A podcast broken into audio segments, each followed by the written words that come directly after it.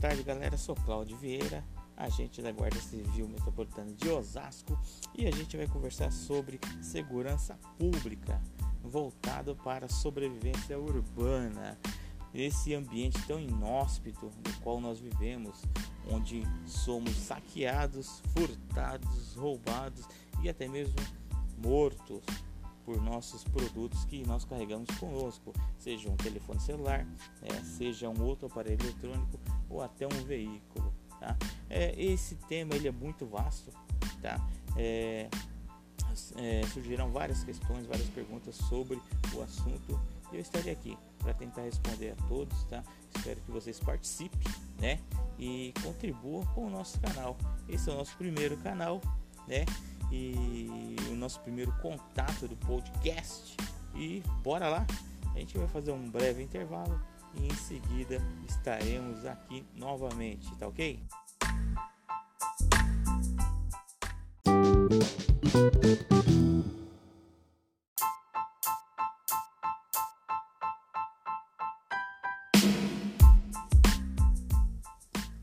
É isso aí, voltamos, estamos aqui novamente e vamos discorrer sobre o assunto, tá? Sobrevivência urbana. O que seria sobrevivência urbana, tá?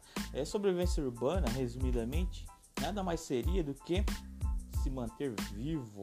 Se manter vivo é isso mesmo, pessoal. Se manter vivo numa sociedade que, em qual, no qual a gente vivemos que é tão caótica.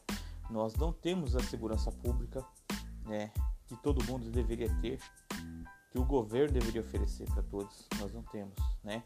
E com isso nós somos saqueados diariamente, tá? Somos é, saqueados, assassinados por simples fato de ter um celular, de portar uma moto ou um veículo, né?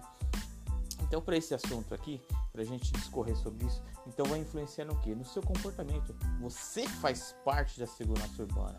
O Estado tem que promover sim, o Estado tem que promover segurança urbana, mas você tem que fazer a sua parte como cidadão. Ah, tá, mas como é que eu faço a minha parte como cidadão? Opa, você faz a segurança sua também. De que forma? Você evitar alguns hábitos, né? Evitar alguns hábitos, evitar alguns locais, é, lugares ermos, tá? É, ostentar um celular em avenidas, em ruas, até é, determinado horário da noite? Isso é você estar fazendo a sua parte, é evitar que você seja vítima de você e seus hábitos, na é verdade. Então você tá lá no ponto de ônibus, pá, esperando o busão, legal, pô, bacana, tô me trabalhar, né? Como todos fazem no dia a dia, né? É. Só que você está no ponto de ônibus, é, num lugar que não é muito claro, falta iluminação, só que você está com seu celular lá, às vezes escutando uma música, né? De manhã para dar uma relaxadinha, né? Escutando uma musiquinha ou atualizando seu bate-papo, tá? Mas você esquece do seguinte, pô, o seu celular é, um, é uma luz própria. Ele ilumina a distância. E o, o ladrão, o bandido, o vagabundo que está procurando uma vítima, ele vai identificar você. Isso mesmo, você, o potencial. Então, é uma potencial vítima dele, entendeu? E com isso você vai perder o seu bem, tá? Não só você, mas todos que estão naquele local, naquele ponto de ônibus, tá? É, ah, tá. Eu, mas eu estou fazendo segurança pública? Está.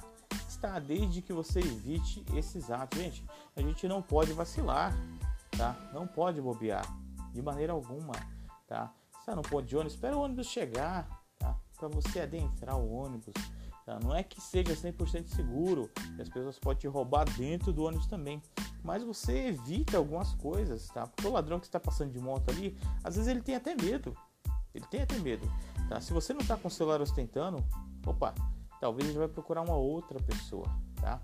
tá? Uma outra pessoa mais para frente ou vai no próximo ponto, tá? De qualquer forma, alguém vai ser vítima desses vagabundos. Isso é fato, isso é fato.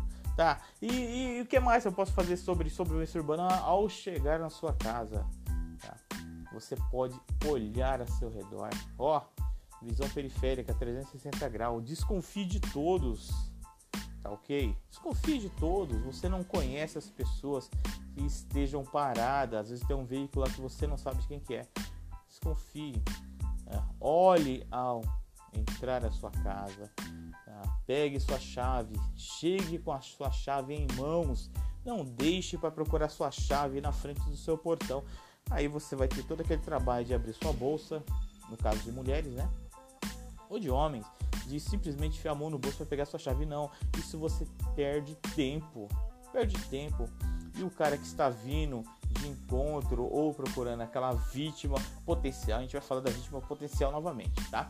Você é aquela vítima potencial, porque você demorou pelo simples fato de estar com a chave na sua mão, abrir o seu portão e adentrar sua residência. Opa, legal, estou quase seguro. É 70% seguro, tá bom? Não quer dizer que a sua casa seja também 100% seguro, tá? Mas você está fazendo sua parte, essa é a sua parte, não só cobrar da nossa autoridade, que até então nós podemos, nós não podemos, não podemos, né? Ou o governo, os municípios não pode colocar uma viatura à disposição a cada quarteirão, tá? a cada 100 metros de cada residência. Isso é inviável, tá bom? Isso é segurança urbana. A gente vai fazer mais uma breve pausa, tá? Para tomar aquele coffee break e voltaremos eh, no próximo segmento aí, tá ok? E fique conosco, não saiam daí.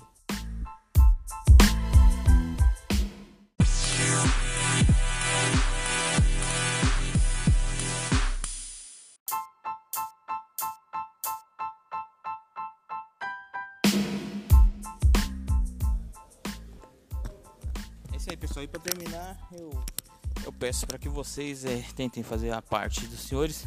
E a minha palavra final, a minha, a minha grande dica final é fique vivo, se mantenha vivo e até uma próxima. Conte comigo, estarei aqui para uh, todas as perguntas possíveis a ser respondidas, tá ok?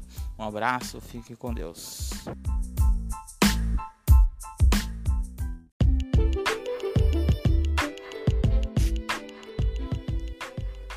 Fala pessoal, Instrutor Vieiras mais uma vez com vocês, tá bom?